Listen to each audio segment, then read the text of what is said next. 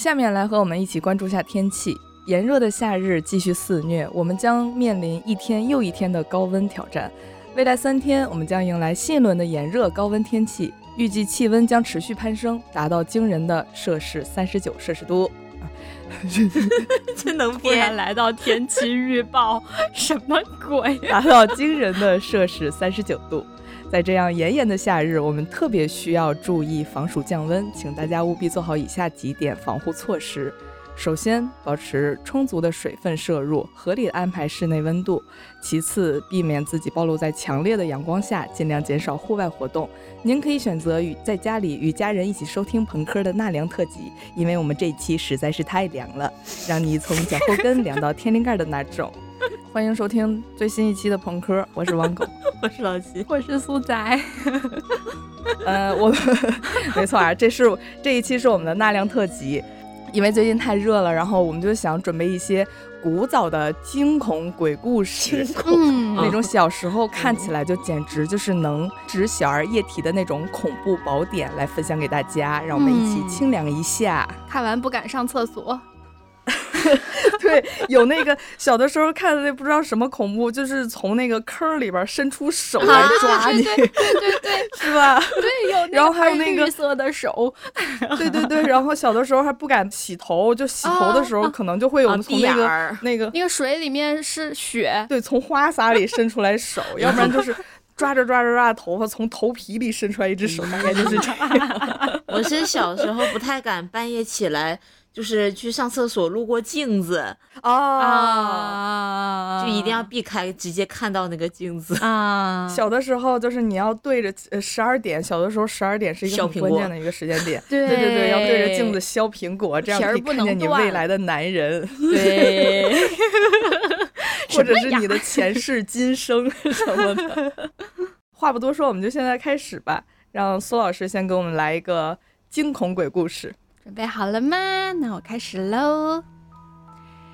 有一位医生半夜一点才下班，他走到电梯口，看见一位女护士，就和她一起乘着电梯下楼了。但是呢，这个电梯吧，它到了一楼也不停，就继续一直往下，一直到了 B 三，电梯门开了，一个小女孩出现在他们眼前，低着头说想搭电梯。这时候呢，医生就赶紧把那个电梯门关上了。护士特别奇怪的问他说：“为什么不让他上来呀？”医生说：“B 三是太平间呀，每个尸体的右手，我们都会给他绑一根红丝带，他的右手也有一根红丝带。”护士听了，伸出右手说：“是不是这样一根红丝带呀？”哇哦！我应该表现的很害怕，真的好古早啊，好古啊！不可怕吗？昨天给花花老师讲这个，他吓死了。这个时候不是应该表现出害怕吗？你们真的是哎呀，就是 这个气氛啊！我们我们注意一下气氛。你刚才讲到电梯的时候，我就想到了，就是他可能会掉到那个停尸间，然后从停尸间上来一些人之类的。哎呀，烦死了！我觉得这一期，呃，因为我们去年中元节出过一期那个纳凉特辑嘛，然后狗哥就说，这一期是金老师破除封建迷信。对对对对。因为我作为一个坚定的唯物主义者，就 是就是很难被这种吓到了。然后，好吧。对，然后然后这这这是我的问题了。但是我觉得，就是有有一些人他会有一些特定的怕点。就是比比方说这种幽闭呀，或者电梯呀，什么停尸间啦，对对对，可能每个人都怕点不一样吧。就我们期待一下后面，说不定还有真的能吓到我的。那你来一个吧。呃，我这个也很古哎，对我觉得很古，但可能我们听众有一些小朋友嘛，可能也没有听过，就是他小时候也没有听过我们这个年代的，所以就当听老奶奶讲鬼故事啊。呃，我不知道你们有没有听过，就是北京那个什么几号公交车的那个三七五啊，对对，那个很经典啊啊！但是我这次不讲这个，我讲的是另外一个公交车的故事。就说有一个男生晚上要坐公交车回家，但是他到那个站牌的时候有点太晚了，他也不确定这这会儿还有没有车，然后他也不想走路回家，因为他家住得很远，所以就试试运气，就想说能不能碰见一个末班车来。然后他等啊等啊等啊等很久，正觉得可能应该不会再有末班车来的时候，就远远的看见一辆公交车从昏暗的远方驶来。他很高兴的去拦车，一上车发现这车很奇怪。就按理说，大半夜最后一班车人他都不多嘛，因为他路线也比较偏远。但是他却发现这台车坐的满满当当，就只有一个空位了，而且这个车就很安静，就没有人在交谈，没有人说话。嗯，他觉得有点诡异，但是还是觉得这么晚还是要赶快回家为为为好，就仍然去走向那个唯一的空座坐了下来。然后他的空座的旁边有一个女人坐在旁边。他一坐下，那个女人就悄悄对他说：“你不应该坐这班车的。”他觉得很奇怪。然后那个女人继续说：“这班车不是给活人坐的。你一上车，他们就指了指是那个旁边的车上的人，他们就会他抓你去当替死鬼的。”他很害怕，又不知道怎么办才好。嗯，结果那个女人对他说。没关系，我可以帮你逃出去。于是呢，他就拉着他开窗户跳了下去。当他们跳的时候，他还听见车里的人在大喊大叫：“竟然让他跑了！”这样的声音。好不容易等他站稳的时候，发现他们已经跑到了一个荒凉的山坡上。他终于松了一口气，连忙对那个女人说谢谢。那个女人却露出了很奇怪的微笑。现在没有人和我抢了。对，我可以独享你了。为什么又是这种效果啊？不是，不是，我一开始还以为这个故事是一个类似如月车站一样的故事啊。你们有听说过如月车站这个？去年不是铮铮讲过吗？对对对，不是不是不是不是不是，对对对，我记起来，他讲的不是如月车，我有听过。如月车站就是讲的一个。一个女网友，她上了一个呃不存在的一个地铁，然后到了一个不存在的一个车站，然后嗯，然后她又一直在那个那个 t o chain 上去更新，然后说她碰见了一个，然后后来她从那个车车站走出来，然后她碰见了一个呃上了一个陌生人的车，然后在最留下最后一个文章说他正在往山上开，然后我也不认识这什么地方，然后他也不说话。然后我打算趁机逃跑，然后从这之后，这个这个帖子再也没有更新。嗯，大概是这么一个故事。嗯，很很都市传说，很都市传说那种。啊，就是但后来他后来很久之后吧，然后有一个人就是以以这个女网友的名字发帖说，我就是他，但是你们有可能会不相信哈，但是我最后还是找回来就是回来的路，但是我发现我我觉得可能也就过了几个小时，但是我发现其实已经过去了七年。哦，啊，这是一个帖子的后续。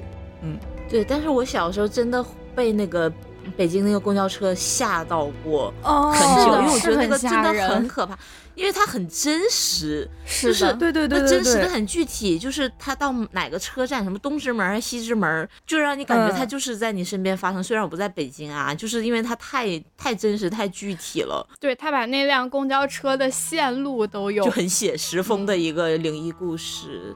对，而且就是它一开始是一个灵异的故事嘛，但是它后来就慢慢衍生出一个类似犯罪 案件一样的，就是几个人拖着一个尸体，然后就抬着一个尸体，所以他的脚不着地什么之类的，就会越来越真实。感兴趣的朋友可以去自己搜索一下这个北京公交车这个故事啊。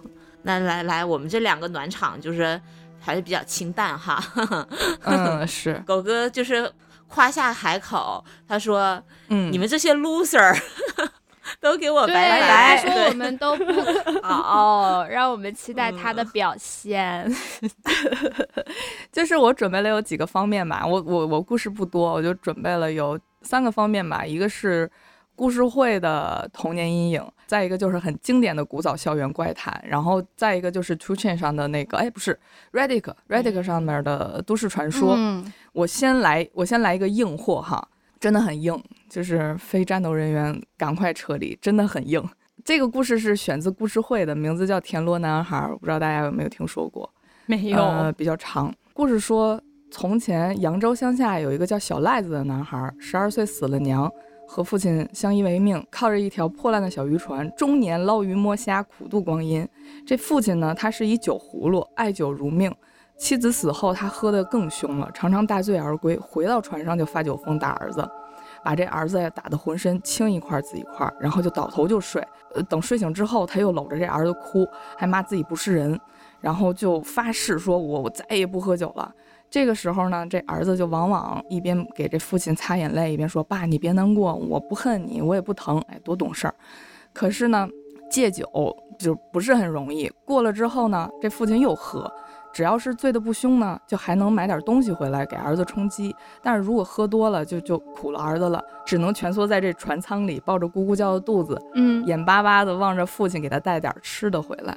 可是呢，他这父亲总是醉倒在草丛里，整夜的不回来。人总是要争取生存的，何况这孩子已经十多岁了，几次一饿就饿出办法来了。他不是住船上吗？他就时常的跳到河里去抠这个河蚌、摸田螺，再放到这锅里用清水煮一煮，也不放盐，也不放油，就这么半生不熟的狼吞虎咽的能吃上一大碗。就这样呢，他的他越吃，他这越口就胃口就越大。有一天，爸爸没有去喝酒，而是买回来了一些玉米面，烧了一大锅糊糊。这小赖子看见，当然特别高兴，高兴的不得了，一大碗滚烫的糊糊，他两三口他就灌到肚子里去了。父亲看他就是这么能吃，而且又又瘦骨如如柴，就觉得很愧疚啊，就心里一酸，这眼泪就下来了。他就问儿子说：“说你不烫吗？”“不，一点都不烫。”儿子说：“说那你再吃吧。”说：“不，那些的就留给爹吃了。”然后他爸也觉得，哎呀，心里边够酸的，说：“说爹，嗯啊，爹吃过了，你吃吧。”然后这小赖子才又接连灌下来两大碗。这父亲将儿子搂到怀里，就抚摸着说：“哎呀，就剩皮包骨头了，一定是爹不回来的日子把你给饿坏了。”这小赖子笑着说：“说不，你不回来，我就摸河蚌煮那田螺来吃，我饿不着。”他爸就又叹了口气说：“说爹真对不起你，总有一天，爹要带你到扬州城里去吃一回好东西，一定。”然后从那之后呢，他酒葫芦真的好了，他不再打儿子了，也不再狂喝猛饮了，就开始自我节制。他要攒钱领儿子进城吃一顿，过了好长时间，他总总算是攒下来一点钱。看着儿子越来越瘦呢，就一咬牙，摇着小船来到这扬州城里。他那点钱也吃不起什么淮扬大菜，就只能吃一吃这个风味小吃。于是这父子俩就走到茶馆，要了四笼富春汤包，外加一瓶老白干，一包花生米，一壶茶。要的东西这一样一样的上了，这酒葫芦就对儿子说：“说小赖子，这富春汤包呀，可是扬州有名的小吃，外面凉，里边烫，包子皮里包着肉馅和滚烫的卤汁，吃的时候要小心。你呀，先咬开一点皮，然后把这卤汁嘬干，呃，千万不能张口咬啊，那得烫烂舌头，你知道吗？”小赖子就点点头，举起筷子就吃。他一开始倒是规规矩矩的吃的很斯文。可是吃完一个呢，就开始放开了手脚，一口一个，两口嘬一下就咽到肚子里去了。他爸三杯酒才下肚，这四笼汤包已经被被他儿子干没两笼了。他就觉得特别奇怪，他说：“莫非这包子是凉呢？”他就随手夹起一个放嘴里一咬，哎，差点给这舌头烫焦。这爸爸的这个心头怒火一下一下就窜上来了，说：“你这恶鬼投胎的东西，谁跟你抢了？”他拎起右手抡圆了，照着儿子的脸面，啪就是一巴掌。但是呢，酒葫芦他今天他没喝醉，他这一巴掌是出于疼儿子，但是他下手并不重。可是呢，他万万没想到这一巴掌下去，儿子的头竟然像刀砍似的掉到地上，并且还叫了一声“爹，我饿”。这件事情并非小可嘛，先惊动了茶馆里的老板和顾客，然后又惊动了这个左邻右舍，最后还惊动了官府。后来经过这个仵作的验尸，才发现这小赖子脖颈上有许许多多蠕动着的蚂蟥。说这活人的身体里面怎么会有蚂蟥呢？就有经验的人都知道，蚂蟥呢，它是一种软体动物，它专爱吸血，并且呢，它的生命力极强，不怕烫，不怕烧，即使碎尸万段，它照样能再生。只有用盐才能将它杀死。这小赖子呢，他如就由于吃了很多这河蚌。田螺肉，它没做熟，又不放盐，然后这就附在附附在这个田螺肉上，这小蚂蟥这个卵呀，就进入它的体内，就开始大量的繁殖，而且这个脖颈的四壁又是血管最集中的地方，所以蚂蟥呢就大量集中在这里，把小癞子这个肉啊这里边都蛀空了。这也就是这一巴掌打下来个人头的原因。这就是这么个故事，好恶心啊！好海龟汤的结构啊！就 是爸爸，就是儿子因为吃饭不规矩，爸爸一巴掌把他头打掉了。请问为什么？为什么？是吗？这个是没有什么鬼怪了，但是小的时候真的就看看到了这个，就是呃。不敢吃，就是不敢吃，因为小的时候我们还爸妈带去那个路边那种路边摊的，不都有那种爆炒田螺吗？小的时候就不敢吃，就觉得，呃，就脖子里面都是那个东西。对对对对对，然后就觉得自己吃一点，然后整个脖子就啊就，然后也不敢吃生东西。小的时候啊，小的时候说那个吃葡萄不吐籽儿，然后那个肚子里就会长出葡萄树。哦，对，长棵树，这个都出来。我你说你说这个，我想起来。就是小时候也是看的一个杂志上面的一个恐怖故事，大概就是说，有一个小孩儿他不好好学习，然后呢他就出去玩，会捕一些什么飞蛾呀之类的东西，然后有一天他家里人发现他不说话了，就是不会讲话了，就送去看医生，医生也不知道怎么回事。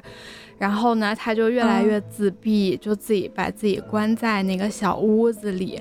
然后就，嗯，某一天他妈妈很生气，把门打开，发现屋子里面全部都是飞蛾。那个小孩已经不在了，他的身体已经被那个飞蛾蛀成了，蛀空了，空了，里面密密麻麻全都是卵啊，好恶心啊！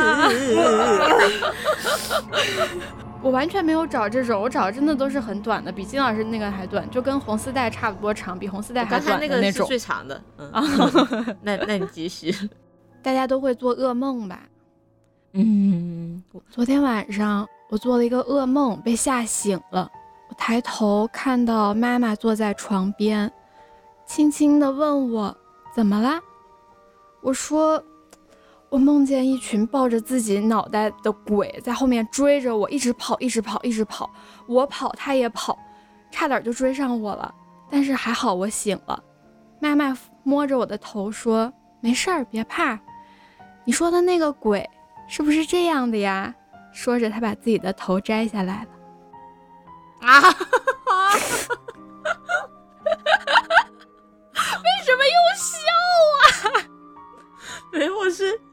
是有点意外的那种，然后觉得很搞笑这个画面。他妈妈把头摘下来之后，就还是妈妈的头啊，只是能摘下来而已啊。你才是个无神论者吧？可怕的就是他把妈妈妈妈头摘下来，在跟他讲话了。哎呀，不要录这一期了，烦死了。你要说这，我想起来，我我之前我小学同学还是初中同学来着。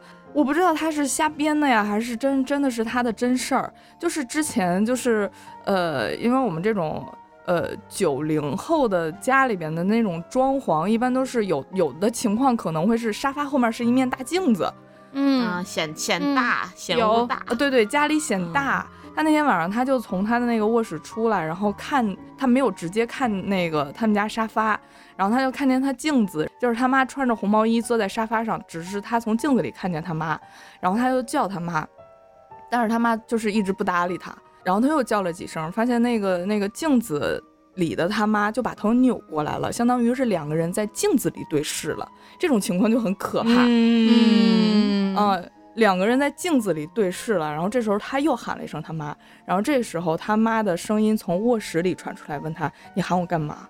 嗯嗯，这是他给我讲的他的亲身经历，我不知道是真是假，但是在镜子里对视还是挺毛的，是可怕的。嗯，我我也来一个吧，我也来个跟妈妈有关的吧。我有个朋友，他从菲律宾到加拿大留学，然后在加拿大念书的时候，跟他母亲住在一间小屋子里，然后这个朋友他的书桌摆放的位置是在一个房间的角落嘛。然后这个书桌旁边有一扇窗，然后这个朋友是一个学习特别用功的人。那搬进这个房子不久之后，每当他坐在这个书桌前专心念书的时候，就总感觉一直有东西轻轻敲他的脖子。就起初就最开始，他以为自己有点神经过敏，就是学习太紧张了，就没有太在意。那久而久之，这种有人敲他脖子的感觉一直都在。只要他往书桌前儿这么一坐，就不停的感觉有东西在轻轻的碰他的脖子。但只要一离开这个书桌，这种感觉就没有了。于是他就把这个情况跟他妈说了。然后他妈就找了一个算命的师傅，就就这个算命的师傅就告诉他嘛，就有许多你眼睛看不到的东西，就可以用照相机拍下来。就有很多这个恐怖的这个电影里面有这种素材啊，就用照相机来拍一些这个肉眼看不到的元素。于是呢，就叫他下次再有这种情况的时候，马上就拍一张照片，说不定就知道这到底有啥了。那朋友半信半疑，就回到家往书书桌前一坐，就开始念书嘛。就不一会儿，就又感觉有东西轻轻敲他的脖子，他的妈妈就马上就帮他拍了一张照片，赶紧送到照相馆洗出来了。那拿到照片的时候，就两个人都吓傻了，嗯，因为照片上就有这朋友他身边是一双悬在半空中的脚啊，有人在这书桌的位置，对对，有人在这上吊，那个脚一直啪。他的脚尖一直划过他的脖子的后面，对，一直在左右左右摇摆。这个时候，大家请停下来，抬头看看你的斜后方。这个故事如果是如果是他妈上吊了，他妈的脚，而且那个头是冲下了，会更精彩。他妈上吊还自己给自己自拍是吗？不知道啊，没准是之后的浴室嘛。嗯哦，预言照，哇哦，对呀。哎，这个还挺精彩的，这还挺精彩的。就是我还挺害怕这种，怎么讲？就是床底下，然后沙发底下，什么车底下。哦，就是你看不到的地方。然后，对对对，我是比较害怕视觉盲区的。啊，你们看过那个《咒怨》吗？就是，嗯，就是美版《咒怨》里面那个，就很多人都会突然消失在衣服里。然后被子里，然后就是很多这些地方。然后我记得小时候我们睡觉应该都会把被子掖得严严实实的，就是一个缝都不露出来。对对对对对对。我自从小时候，但是你会在里面消失。对，我自从看了《咒怨》之后，我就觉得被子也不是一个安全的地方，真的很可怕。哈哈哈克服所以我我到现在 就是买床什么的就。尽量避免就是床床底下是空的，都要买那种贴地的啊啊，对，一定要贴地。行，苏老师可以继续。我我先说一个童年阴影吧，这个是我小时候奶奶讲给我听的，然后我不知道你们会不会害怕，反正我从小到现在一直都觉得很恐怖，想起来都会觉得很恐怖。就是说有个人他在自己村口看见了一个姑娘。背对着他坐在一个那个就是树村口树下的磨盘上，一头乌黑的秀发编成了一条麻花辫，就油光水亮的，看起来对，看起来可美了。对，哎，小芳村里有个姑娘叫小芳啊。然后这个人吧，看着姑娘的背影，觉得哎呀，这真好看，嗯，想去搭讪一下。然后他就走到他的跟前，那姑娘一直是背对着他的嘛。这人就跟姑娘介绍自己说：“啊，我是谁谁谁，我住在哪哪哪儿，家里几口人。今天天气真不错，你觉得咋样呀？你是住哪儿的呀？你们家是谁呀？我怎么之前没有见过你啊？”说了半天吧，也没听见回话。他就伸手去拍了拍这姑娘的肩膀，想问问她，哎，怎么了？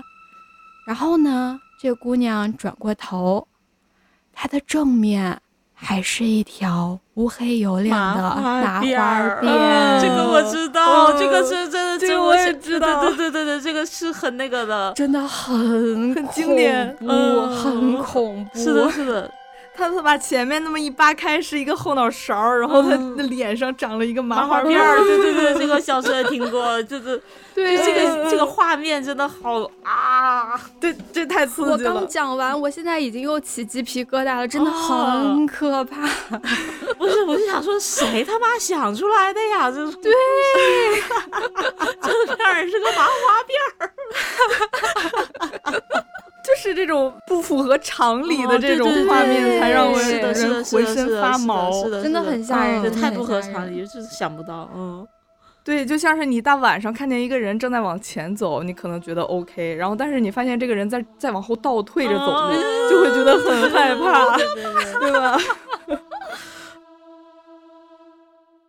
就我这个是，嗯，就是说有一对情侣，他晚上去宾馆开房。然后女朋友她洗完澡之后就在床上刷手机，看到一个就是关于鬼故事的一个一个一个说明，然后上面写着说，你睡觉的时候千万不要把鞋尖儿对着床，否则呢，哦，鬼会爬上你的床。嗯，你得把鞋跟儿对着床，这样鬼就不知道床在哪儿了。然后这个女生就还觉得挺害怕的。然后，但是看了看自己的鞋跟儿，现在是对着床的，哎，就觉得哎，应该没有什么事儿，应该这个宾馆也不会有鬼嘛。然后这个时候呢，刚好她男朋友洗完澡了，准备就是上床睡觉，然后男朋友突然就开始不自主的沿着床边转圈儿，然后边转边说：“我床呢？床呢？床呢？床呢？床呢？” 啊！妈呀！苏苏不见了。把耳机摔，尖叫着跑走，好可怕！尖叫着后退跑走，然后转身还是一条麻花辫。我靠！我靠！这个这个太可怕了！我我我有点犯麻！我靠！哦，救命啊！我真的起鸡皮疙瘩！我不应该在卧室录的，好可怕！就因为这个，就是鞋尖冲床还是鞋跟冲床这件事情，真的困扰到我。就是从我对于恐怖有了一个基础认知之后，一直到现在都很困扰我。就是啊，就是现在现在金老师又给我就是打入了一个死胡同。之前就是我很害怕他，因为我不怕他是他会不会顺着这个鞋尖上我的床，而我特别害怕他就是直接。就是站在，就是他那个那个就是鞋鞋头，嗯嗯，对，就是鞋头不是冲着床嘛，他可能就是站在床前看我睡觉，好可 然后我就很我就很害怕，然后有的时候，然后我我想象了一下这个画面之后，就会把鞋跟冲床，但是一个人站在你的你的床前，就是背对着你。也很害怕，然后后来我就找到了一个解决方式，我就是把这个鞋乱踢。但是金老师今天要把我这个就一一棒子打死哇！他就是我如果把鞋乱踢的话，他就会在我床边转圈儿。好可怕！你可以把鞋放到鞋柜啊，为什么一定要放在床啊？拖鞋，拖鞋拖在外面，你光脚。你看像我就不会，因为我家不穿拖鞋。救命啊！我现在手脚都是冰的，好可怕！哇，我刚才真的头皮发紧。我没有想到会有这个效果呀，我也觉得这个还挺挺诙谐的呢。不不不不不不，好可怕！就是每个人害怕的点确实不一样，真的好可怕。他真的真的太反常了，一直在转圈。哦，我发现了，你们你们是这种，就是因为脑海这个知识库啊，有很多这种。呃，叫什么玄学的知识体系，就是画面，它有画面感，画面感很强，就很吓人，并且他不按套路出牌。那我来一个宿舍系列吧，就是我去隔壁寝室玩儿，然后顺便照了照镜子，我感觉自己黑眼圈好重啊，一定是昨晚没有睡好觉，然后。到了教室，室友说：“哎，你怎么迟到了呀？”我说：“你别提了，我刚在隔壁寝室照镜子，发现自己黑眼圈好重呀！照着照着，一看时间，哎呀妈呀，马上迟到了，这不赶紧跑过来。”然后室友就一脸奇怪的看着我说：“可是隔壁寝室没有镜子啊，没了啊？就嗯。”没有镜子就没有呗，但是他在隔壁照镜子啊，他照到的是什么呢？他照到的不是自己，就是长得跟他一样的人，就是那个鬼故意伪装成了我的样子。对对对，不可跟自己的魂魄转了个面儿。这个故事告诉大家不要熬夜，就是熬夜会灵魂出窍。会产生幻觉。对 我不如从今天起退出这个台。其实我我们我们高中就我跟二姐那个学校，就嗯是、是几层楼，六楼还是五楼，反正最顶上的左上角那教室常年空着，就那那那屋永远都不做就是教学用，就是空着。就说之前很多年有一个女生在那儿上吊了，怎么着？上吊对对对，反正那屋就一直空着，就不知道真的假的。反正校园的事对那个呃呃，那个踹老师他们他们那个男生宿舍也是说对面他们那个男生宿舍其实之前是女生宿舍，哦，然后那个。嗯，然后他们班那个男生对面住的那个有一个有一间寝室是一直贴着封条的，说之前是有女生在里边上过吊，哦，男生就是在在寝室里边喝酒的时候喝大了，然后就开始赌这就就赌，就说你你敢不敢去那屋？就有人说敢去，然后他们就也仗着喝多了嘛，就给那嗯门踹开了。因为你个大学的那个那个门，它不是像是这防盗锁什么，嗯嗯嗯嗯它就是一个嗯，门销，对门嗯栓那种，他们就给踹开了。踹开，当时就感觉一阵冷风呼吹出来，然后酒带着醒特别浓的血腥味儿，然后他们就默默的把门关上，然后又回去，没有人再说过话，嗯说特别的吓人。嗯哎，我帮你找补一下啊，我也来个那个学校宿舍的故事。对，这个也是一个很早就猫扑论坛，就是你嗯在座的能知道猫扑的，就估计啊跟我们岁数差不多大啊。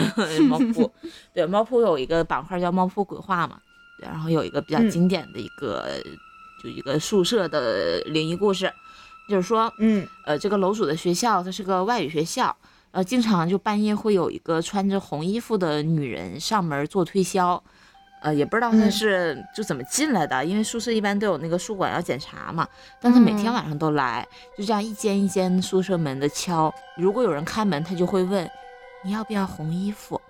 就是女生们都很生气嘛，就大半夜来敲门，把他们吵醒，都说不要嗯不要不要，你不要再来了。但是，一连几个晚上都这样，每天晚上都敲门说要不要红衣服呀？那终于到嗯有一天晚上，这个女人又来了，咚咚咚。这时门开了，冲出了一个女生，对她大吼：“什么红衣服？我全要了，多少钱？你说吧，你不要再来了，我把它全买了。”这个女人就笑了笑，转身走了，也没有卖给她红色的衣服。嗯，那那天晚上大家都睡得很好嘛，因为没有人再来敲门了。第二天，宿舍里的人都起来了，只有昨天晚上那个，呃，冲这个女生大喊的女生没起床。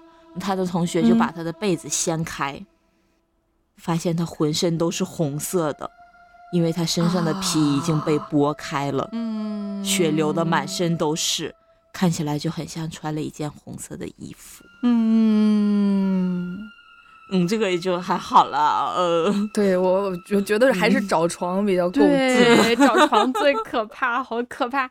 来来，狗哥有没有那个关于宿舍的鬼故事？中元节的时候有没有讲过？就是我之前住的那个寝室，我是靠东面的那个墙，我在外面就已经是墙的外立面了。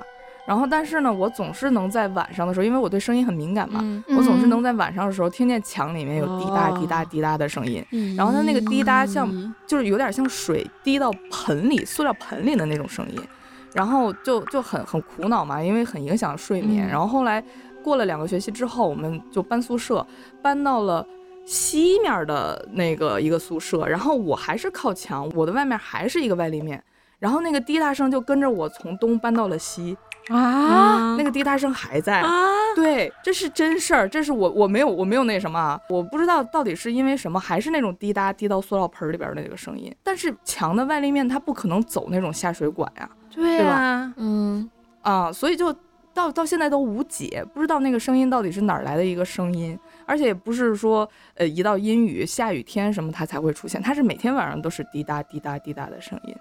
嗯。你说这个，我想起我我有同事，他他跟我说，他之前在上海住，然后他租的那个房子也跟你差不多，就是他那个房间的外面也直接是外立面，是没有邻居的啊，嗯就直接是最后一嗯户把门把墙的一户，然后他就经常听到半夜有咚咚咚咚咚咚敲门的声音，就他旁边没有邻居，就不可能有人敲门嘛，就进进出出，就一直有人敲敲敲，然后终于有一天，咚咚咚咚咚咚之后，他卧室门打开了啊，然后他就搬走了，好可怕对，他就就也没有风，然后就咚咚咚，然后就卧卧室门啊打开了。啊，就巨可怕。然后我不太，我印象不太清了，因为他跟我讲这个事情已经就是蛮久之前跟我讲的。然后他住的那个，呃，上海那个地方好像是靠近就是某一个高呃那个地铁站，然后那个地铁站是经常出事儿的一条线，十一号线还是哪条线来着？就前一阵儿那个不还起火嘛，就是上热搜，反正那那那地方就经常出事儿，还怎么着的，我还蛮蛮可怕的，嗯，哦。哦，这个门突然开，啊的开，哦，好可怕，好可怕。刚才就我们那个亲身经历讲完之后，我准备了一个就是古早校园怪谈，我觉得小朋友们可能没有听说过，也可能听说过，但是这个实在是太经典了，就忍不住那个想拿出来分享哈。嗯，就小的时候听，确实给自己吓够呛，而且吓到我们吧，就吓到我们有一个小的延展的小故事。这个故事是。这个小晴和小殷呢是一对好朋友，他们住在同一个寝室，一个睡上铺，一个睡下铺。平时呢，他们都是同出同进，从来不分开呀。上上大学嘛，关系特别好，就是经常能看到。暑假呢，他们两个就决定一起留留在学校。然后这有一天呢，这小殷就对小晴说：“说我要单独出去一下，很快就回来，你自己就是照顾好自己，自己好好玩什么的。”叮嘱了几句就出门了。这时间一分一秒过去，到了晚上十点，这小殷始终没回来，这小晴就急了，就出去找，也找不着。那结果到了晚上十二点，一阵冷风吹了进来，阴森森的。铃铃铃铃铃，电话铃突然尖锐的响起来了。小晴赶紧回身抓起了听筒，就说：“哎，是是小音吗？你在哪儿？你怎么不回来？”好朋友，背靠背，背靠背，好温暖小晴听着这有些不对头，然后就大声问说：“你找谁？你在说什么呀？”那头还是不疾不徐地重复着同句话：“好朋友，背靠背。”嘟嘟嘟，然后电话就挂掉了，然后那头就再没有什么声音了。小晴就气得一跺脚，她把电话砸回原位，就愤愤地骂一句：“神经病！”结果第二天呢，这小音还是没回来，小晴就一直担心这朋友是不是出事儿了，一直到了晚上十二点，又是一阵尖锐的铃声。小晴就急忙接起电话，又是那一句：“好朋友，背靠背，背靠背，好温暖。”嘟，又挂断了。小晴就觉得毛骨悚然，说：“不是有人恶作剧吧？或者好朋友吓自己？”想了一整夜都没睡。结果第三天呢，这好朋友还是不见踪影，小晴都绝望了。这几天真是又害怕又担心，就一点力气都没有了。然后他又说：“我想着我在下铺，因为小晴睡上铺嘛，说我在下铺休息一下吧。”然后突然他闭着眼睛，突然他就感觉有什么滴到自己脸上。他睁眼一看，自己的好朋友小殷就被长钉钉在他的床板下。他的好朋友极度睁大的眼睛正死死地看着自己，滴在自己脸上的正是好朋友的血。然后这个时候电话铃又响了。他害怕的将电话扔在地上，这时候电话里面不断的传出：“好朋友，背靠背，背靠背，好温暖。”咦，好经典的故事啊！是的，很古，很经典。这这又是触触到了我的那个害怕床底的那个点啊！对对对对对，就是这个故事还有一个延伸呢，就是我们的小故事是什么呢？就是我们大学有一个很好的朋友，然后他呢是一个。比较爱出汗的体质，然后他就对，然后他的床啊，他的就是床垫啊，包括他的被子都特别的厚，然后他又整个人都很爱出汗。一个学期、两个学期结束了之后，他就要把这个床的那个就是床垫换掉，床垫炕被，对他要换掉，然后寄回家，然后他妈会再寄新的过来。然后他把这个床床垫一掀起来，然后他又发现他的床上有一个人形的，嗯哼。对，就是我们取名叫人形苔藓，是一个人形形，真的吓得浑身发毛，你知道吗？我真的是苔藓是吗？就是不是不是背面，就是它的正面，就是它的正面，因为它也没办法掀那个木板到看后面嘛，就是一掀床被，一掀床被，然后是一个人形的，一人形的一个，就是跟发霉了一样的一个一个范围，嗯可能是他很毛人。人，就是他自己嗯出汗，对 对对，就是他自己出汗，就看到确实还有点那个，嗯，嗯，对对，很很冲击的。当时一掀开，然后是那种灰绿色的一个人形，尖叫，对，很完整。太吓人了。咱们小时候不是有个就还比较流行的运动品牌叫就叫背靠背吗？咔哦，对，卡帕，对卡帕。那我就是觉得那个 logo 就很诡异，就是为什么两个人会抱，啊还有那个林俊杰那个歌背对背拥抱，哦，对对对对对对 是，的，是的，哦，就很这时候又很不禁的想起那个反手鼓掌，哦，他还是那种就是有违常理的那种一切行为。对，反手鼓掌这个这个海龟汤，真是我无论在每哪个场合跟别人讲，都有巨强烈的效果，就是那效果真的拉满，就所有人的原地起立，就是抱头尖叫的程度。就大家感兴趣可以翻一下我们前面的海龟汤，有这一不是，我觉。我觉得嗯不如嗯再重新讲一次吧，因为新来的朋友可能没听对呃，给大家还原一下这个这个就是这个经典的我们之前讲过的海龟汤啊，就说有一对情侣，他们开车去山上玩儿，然后开着一半儿的时候，就因为一些小事情吵起来了。吵起来了之后，这个男生开车嘛，就把女生就是放下车，就女生说我要下车，我不跟你我不跟你走，把女生放下车，然后男生继续往前开，然后男生。就是走着走着就有点气消了，然后也开始反思，可能自己做的不太对，就想和好，就掉头回去找女生，然后两个人就是继续上路，一起往前走，然后走着走着就发现路上有一个人在用一个非常诡异的手势去拦他们的车，就是想搭车嘛，然后这个男生就没有理他，然后女生就问他：“你为什么不让他上车啊？”然后男生就说：“你不知道吗？一般用这种手势拦车的人都不是活人，他应该是个鬼。”这个时候，女生就把手反着鼓掌，说：“啊，你好厉害呀，这你都知道。”真的好吓人。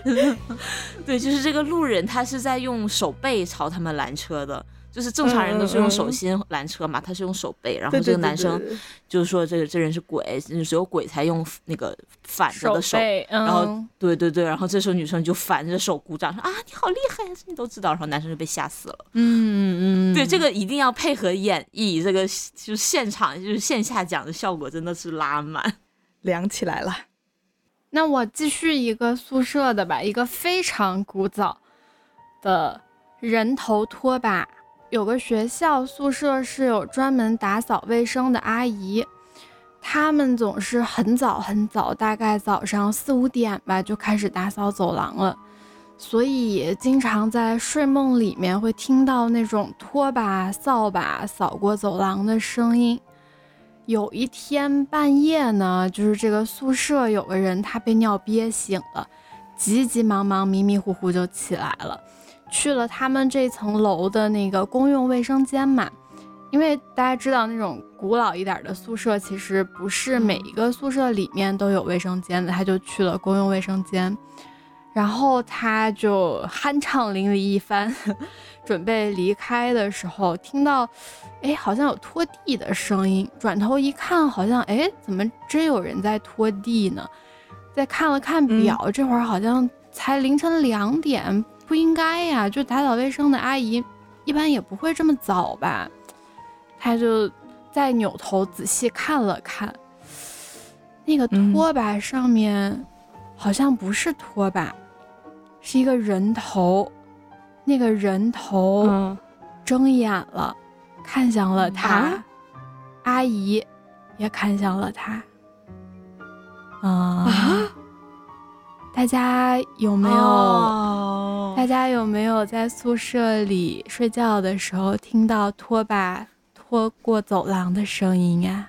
就是谁半夜被这个声音吸引去上厕所，都会被阿姨做成拖把，是吗？这个我之前听过一个类似的版本，就是有人在杀人，然后他啊在准备就是抛尸还是什么时候，就有人突然进到洗手间里，然后他就假装这个人是一个拖布，然后自己在拖拖地。啊我听过这个也有这样版本。哦，嗯这个所以刚才你说这个拖把睁眼了，让我觉得很好好吓人。对这个这个有一个延伸出来的也比较经典的一个鬼故事啊，就是曾曾说的，我们今天讲的是鬼故事，对，就是一对那个情侣，就是那个吵架，然后女生跳楼死了嘛，然后女生就死之前还跟他说，我一定会回来找你的。然后有那个这个男生就很害怕，就不敢睡床，就每天睡床底，然后还是碰到了这个女生，是因为这个女生是倒立着进来的，咚对咚咚，啊咚咚头找到朝下你了，跳楼的时候头朝下。对对对对，我找到你了，跟他说，嗯，啊，我讨厌床底，我讨厌床底。嗯，我我再我再来一个啊，故事是，他杀了妹妹，把尸体扔进了井里，第二天去看尸体，发现尸体不见了。五年后，因为和朋友吵架，杀了朋友，又把尸体扔进了井里，第二天去看了尸体，尸体又消失了。十年后，他杀了一个很讨厌的同事，又把尸体扔进了井里。第二天去看，又不见了。二十年后，他杀掉了年纪太大不能自理的妈妈，又把尸体扔进了井里。第二天，尸体没有消失。第三天、第四天，尸体仍然没有消失。第九天、第十天，尸体还是没有消失。因为处理尸体的妈妈已经不在了。歌颂伟大的母 爱。好温情。我本来以为是就是，我不知道你们有没有看过一个泰国的恐怖片，就是有一个男的，然后他嗯在医院做身体检查的时候，就医生说他超重，然后他就开始嗯减肥，结果呢，就是他。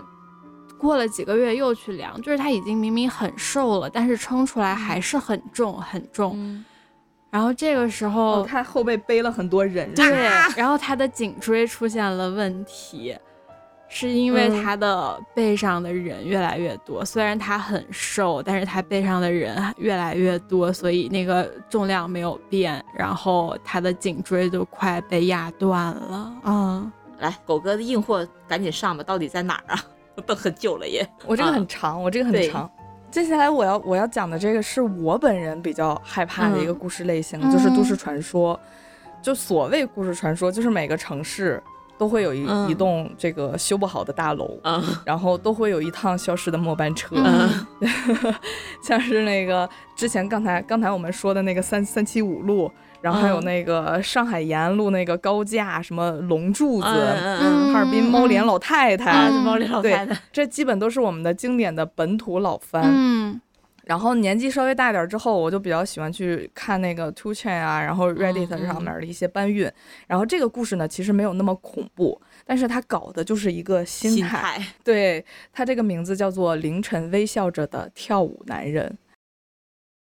故事是这样：大约在五年前，当我住在某个大城市的下城下城区，我是一个夜猫子，习惯要半夜三四点的时候才睡觉，所以每当我的室友呼呼大睡之后，我都会感到无聊透顶。为了消磨时间，我通常会在寂静无人的街道上独自漫步，让自己平时忙碌的思绪呢沉静一下。这个习惯我持续了四年。对于凌晨时分独自在大街上漫步，我没有感到一丝害怕，相反，我经常跟我的室友开玩笑说，我们城镇治安非常好。但是就在那一天晚上的凌晨，我对于我这个夜游习惯的信心，在短短十分钟之内被一个神秘的男人粉碎的荡然无存，且不复存在。我还记得当晚是星期三，时间大约是凌晨一点到两点的时候。当时我在离家只有数条街的公园散步，那是一个非常宁静的夜晚。整个数百平方米的公园，除了我和自己长长的影子之外，都没有其他人影存存在，甚至连流流浪的小猫也看不见。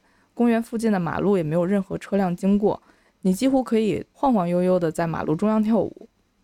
我第一次察觉到那名男子是我当时开始掉头回家的时候，那时候我已经走到公园对面的大街，他就站在街尾那儿，在白色的灯光下跳舞。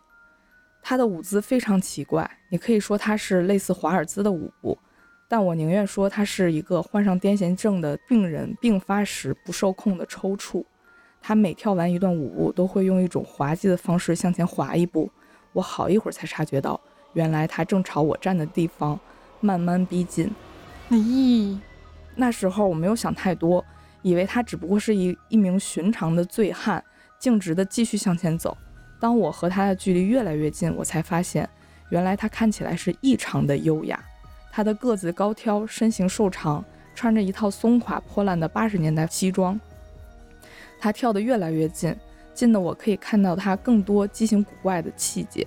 纵使他的手脚的舞姿变化万千，但他却好像中风的病人一般，头颈扭成一个奇怪的角度，仰望着漆黑一片的天际。他那双四白眼睁得很大，大的像两个乒乓球，漆黑而细小的眼珠猥琐的向我斜视，散发出疯狂的光芒，并在他那张又尖又长的脸上绽放出一抹诡异的微笑。我不是傻子，我看见他的笑容和眼睛，便立刻匆匆走到对街。总之，离他越远越好。当我走到对面街时，我回头一看，我被吓得立刻停止了步伐，呆若木鸡地站在原地。那个男人的位置现在刚好和我平行，他面向着我，停止了那些诡异的舞蹈，但是他的手脚仍然维持着古怪的弓字形，头继续仰天，而他的笑容也越来越大，越来越疯狂，两边的嘴角几乎拉扯到鼻子的高度。不安和恐惧开始在我心里萌生，我不敢漠然地纷纷跑走，害怕这样反而激怒了他。我继续往前走，但视线一直落在他身上。当我确定自己已经抛离了那个男人至少半条街时，我回望、环顾前方的街道，焦虑地发现整条大街仍然是空空如也，而且距我家的位置还有三条大街的距离。我再次回望对面街，我寻找那个男人的踪迹，发现他已经不在那儿了，消失得无影无踪。我那一刻不禁松了一口气。但是我仔细瞧，却发现他就站在我身后。他站在离我不到十米的位置，躲藏在树荫下，仍然维持刚才的姿势，面向着我。我确定刚才没有听到任何的脚步声，但是他现在的位置至少和之前缩小了二十米，而我回头的时间最多也只有十秒，跑起来的速度非常的惊人。我被他突然的逼近吓得不知所措。我和他怔怔地站在原地，四目交投，时间不知道过去了多久，可能只有数秒，但是我觉得有数小时之长。突然，他一个箭步朝我飞奔而来，就像是卡通片里边那些鬼鼠的小偷。他弓起双脚，蹑手蹑脚地用脚尖行走，但唯一不同的地方是他跑得非常非常非常的快。我有想过拿出电话或者拔腿就跑，但是那时候激烈的恐惧已经吞噬了我，我吓得动弹不得，双脚好像是被冻结在地上，怔怔地看着那男子疯狂的笑容和我越来越近，越来越近。我以为我自己死定了，但是他跑到离我只有一米的距离时，却突然停了下来。仍然仰望着天空，仍然疯狂的微笑。我原本想向他怒吼：“你他妈干什么？”但是我实在太害怕了，嘴唇抖得厉害，最后却变成了一阵含糊的呜咽。那陌生男子没有回答，但是好像被我可怜的样子打动，他开始转转身走人。他跳回那些古怪的舞蹈，一拐一拐的离开。我不敢把视线由他身上离开，至少等他离远我看不见他为止。但是那名男子走了半条街时，他却猛然停下来，转身。向我跑了过来，他这一次是全速、急速飞跑、飞奔地向我跑过来。那名男子像一只会在噩梦中的怪物，如急如闪电的速度向我跑过来。我被吓得尖叫了起来，僵硬抽搐的四肢，头部扭曲的不寻常的角度，疯狂病态的笑容。转眼间，他已经近得触手可及。我拔足狂奔，像一个小孩子一边奔跑一边尖叫。我无命似的狂奔，颓然地跪在交通灯旁为止。我赶紧回回头瞥一眼，发现那名男子没再跟上来。在回家的途中，我仍然像只被猎人追捕的小鹿，时不时的神经质的左顾右盼，担心他会在某个街角突然窜出。但是很庆幸，他这次消失的无影无踪了。那一晚之后，我就再也没有在夜晚跑步，嗯，夜晚散步了，甚至不敢独自外出。时隔多年，他那张疯狂的笑脸仍然时不时的出现在我梦里。我可以和你们担保，那个男人没有喝醉，也没有也没有吃药。他那种舞蹈，那张笑脸展现出来的是一种赤裸裸的病态，纯粹的疯狂。而这个东西是真的非常非常可怕的。我讲完了，挺吓人的。就是我脑海里其实开始浮现的是小丑，小丑，我也是，对，嗯，就歌坛了。嗯，就这个这个故事，我当时看到的时候，我感觉非常的惊艳。到时候可以把这个文字版整理给大家看啊。我觉得文字版的相对于惊艳，就这个这整个故事是我都市怪谈的初心。就是这个故事它吓人在哪儿呢？有一种你不知道不你捉摸不透对方要做什么的那种不可控的感觉。嗯嗯嗯嗯，就感觉就感觉他不是在迫害我，而是更像是在戏耍这个人。对对对对对对，而且他一切的行为都是不符合常理的那种感觉，就是因为我本人是特别害怕那种高速移动怪物，就这种，嗯，这种压迫感，我觉得，嗯，蟑螂。是 就我记得之前上次我们也是讲那个中元节的时候嘛，就狗哥就分享一个，呃，就是那个网站那个女的。就是她，就突然那个脸就会怎么样来着？啊，你说精神污染的那个？哦，对对，精神污染的那个，对，就是脸会突然的那个扭曲的那种感觉，感感觉跟这个还蛮像的。嗯，对，就有点精神污染的意思。怎么说呢？就感觉真正的恐惧是来自于日常的变异。嗯嗯嗯，就是如果你在街头看着这么一个这么一个人在那跳舞，但是他会突然的。奔跑过来，然后又赶紧撤退，然后又奔跑过来，对，哦，这种感觉真的，就你也不知道他的目的是什么。对，而且他是在一个就是深夜没有人的街道，就是你感觉明明是一个很熟悉的地方，然后在晚上它变得非常的安静，本来是属于你自己的时间，然后突然出现这种状况，就真的很吓人，很吓人。对，一种强烈的恐慌感。嗯嗯嗯嗯嗯，是的。我这个真的是有点太古了，就是古到一个，嗯，对，就是经典中的大经典，能古过麻花辫吗？但是它是，但是它的这个还是有比较多的想象空间，我给大家先复原一下。对，就是说有一有一年，就是有一个登山社去登山，就其中有一对感情很好的情侣在一起嘛。那当他们在山下准备去攻这个峰顶的时候，天气突然变得很差，但是他们还是执意要上山去，所以就留下这个唯一的一个女生，呃，这个情侣里面这个女生去看守营地，帮他们看堆儿。那过了三天都没有看见其他人回来，等呀等呀等啊，等到第七天，大家终于回来了，可是唯独这个女生的男朋友没有回来，大家就告诉她。在他们去攻峰的第一天，她男朋友就不幸死掉了，所以他们赶在头七回来，心想着她男朋友可能会回来找她嘛，所以大家就把她围成一个圈儿，把这个女生放在中间。那快到了快十二点的时候，她男朋友果然出现了，还浑身是血，一把就抓着她，抓着这个女生就往外就跑啊。这女生就吓得哇哇大叫，因为她觉得她是鬼嘛，因为她那个队友都说她已经死了嘛，所以就极力的挣扎。这个时候，她男朋友却告诉她，其实，在他们去攻峰的第一天就发生了山难，所有人都死了，只有她自己还活着。哦那对，所以就是这个故事就想问，如果是你的话，你是这个女生的话，你该选择相信谁？其实这个谜底也困扰了我蛮久的。就是我想不出到底谁谁是真的，就是这就还有点那种怎么讲，那个叫什么恐怖游轮那个意思。嗯，我觉得都不怀好意。对对，就有一种就谁都别想好。然后还有用可能是这个女生其实也死了，反正就是越想又越想不通，就开始就是这种死循环。嗯，就想就想不通，就不是那种吓你一激灵的那种，我还蛮怕这种的，细思极恐，就这种有一个。逻辑死角逻对逻辑怪圈，因为我当时看那个恐怖游轮的时候，我真的因为恐怖游轮它其实本身没有什么鬼啊怪啊这种特别血腥的东西都没有，但是你就是有一种走不出去，就你一直在那个里面打圈，包括那个女主她最后其实已经上岸了，然后又回到那个房子里，然后又坐。车又回到了游轮上，那其实也是一个轮新的轮回的开始，你也不知道到底这个里面谁是活人谁是死人，就是种你想不通的感觉，特别让人难受。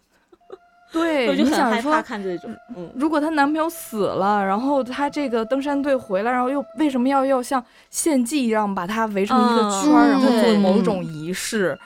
啊，然后这个时候她男朋友浑身是血又跑回来，说这帮人死了，然后哎呀，我感觉都想吃我。对对对，还有吗？还有一个，昨天晚上，朋友突然来敲我家窗户，叫我出去玩儿。我正准备开窗说我不去啦，才想起来我搬家了呀，从一楼搬到了十楼。那是谁在敲我的窗户呀？这个故事就是我没有听过哈，嗯但是有一阵子我上我之前上初中的时候，那个时候报刊亭有卖什么蒙古、啊猛鬼故事会对对对对，啊，对对对对，然后还有什么，反正就是那种三无，那种三无出版社出来的、出的那种小故事故事嘛。嗯然后那对那时候我就特别的沉迷这种故事，然后就搞搞得自己精神压力应该也是很大。然后有一阵子，有一阵子时间真的就是。呃，半夜三四点就会醒，醒了之后就会有一个声音，我觉得就是因为那破破烂看多了，然后就会有一个声音在我耳边说，就是让我呃往下看，让我往下看，不是不是，就就是说。就是有个声音说说我扒在这个窗户边儿，你过来看看我，你过来看，就大概是这种意思。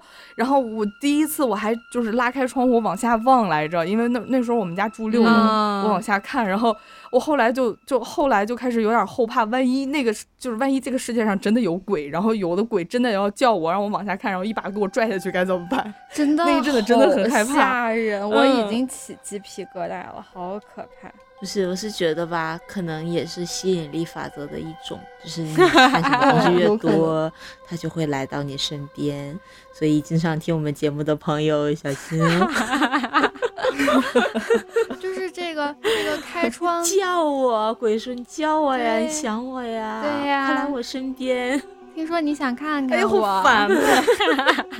就是这个同类型的，还有一个是我小时候看那种漫画书，然后里面有一个小短片的漫画，就是嗯。嗯，就也讲的是一个一一一个小孩儿嘛，然后也不是不算小孩儿，他就是个高中生，然后家里搬家了，搬到一个那种呃类似联排别墅的地方，然后嗯家里为了给他创造一个比较好的那种学习环境，就让他住在二楼。然后二楼其实就是比较安静嘛，就除了他的那个书桌对面有一个荒废的，就是没有人住的那种别墅。然后呢，嗯他就是书桌和房间在一起嘛，他晚上也在那儿睡觉，然后他就每天晚上都会做梦，就梦到就有个声音说：“你一个人是不是挺无聊的？你来找我玩儿吧，我就住在你对面。”然后他觉得应该没有什么，但是每天晚上都会做一样的梦，每天晚上他。就从那以后呢，他就甚至开始发高烧，学习也学不好，然后嗯然后他妈妈就很着急嘛，带他看医生也没有什么用，但是就是他就开始发烧，陷入昏迷。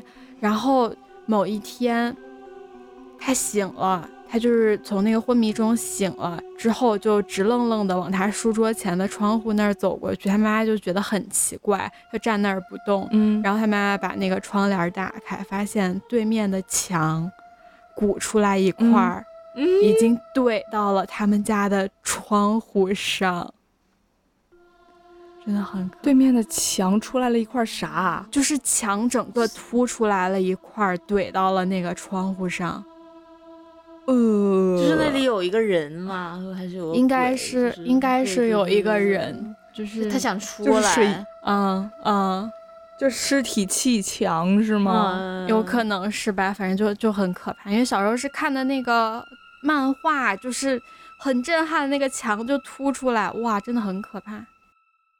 其实咱咱们今天都没有讲到那个，就是男生女生的那个嘛金版嘛，就是小时候就是真的有认真的沉迷过，对对对对，就是 对有认真的沉迷过一段时间，就是男生女生金版里面的那些鬼鬼故事。但现在想想可能就还好吧，因为那个时候呃也不怎么上网嘛，那个年代，然后就都、嗯都放放学回家都看杂志，就家。把卧室门一关，就开始在那夸夸翻杂志，然后半夜翻到那种，就真的就很很沉浸，很有沉浸感。嗯，就什么呃，一个女生就是在衣柜里啊，什么白衣服女生在床边瞪着你啊，就这种特别的多。找这些古早恐怖故事的时候，我有看男生女生金版里边的那些故事。其实现以现在的视角来看的话，发现这些故事都是带着情感，带着些许病娇，然后很虐心的那种。嗯，对对对对，因为它带点玄幻爱情故事。有一些感情分歧，要不然就是我看了有一个特别病娇的十字路口，就是 就这个十字路口，他拟人化了，他这个十字路口爱上了一个女孩，然后啊，然后那个，然后跟了一个跟一个司机做了一个交易，让这个交让这个司机把这个女孩撞死，这样的话他就可以永远拥有这个女孩。然后在这个司机把这个女孩撞死了之后，他又。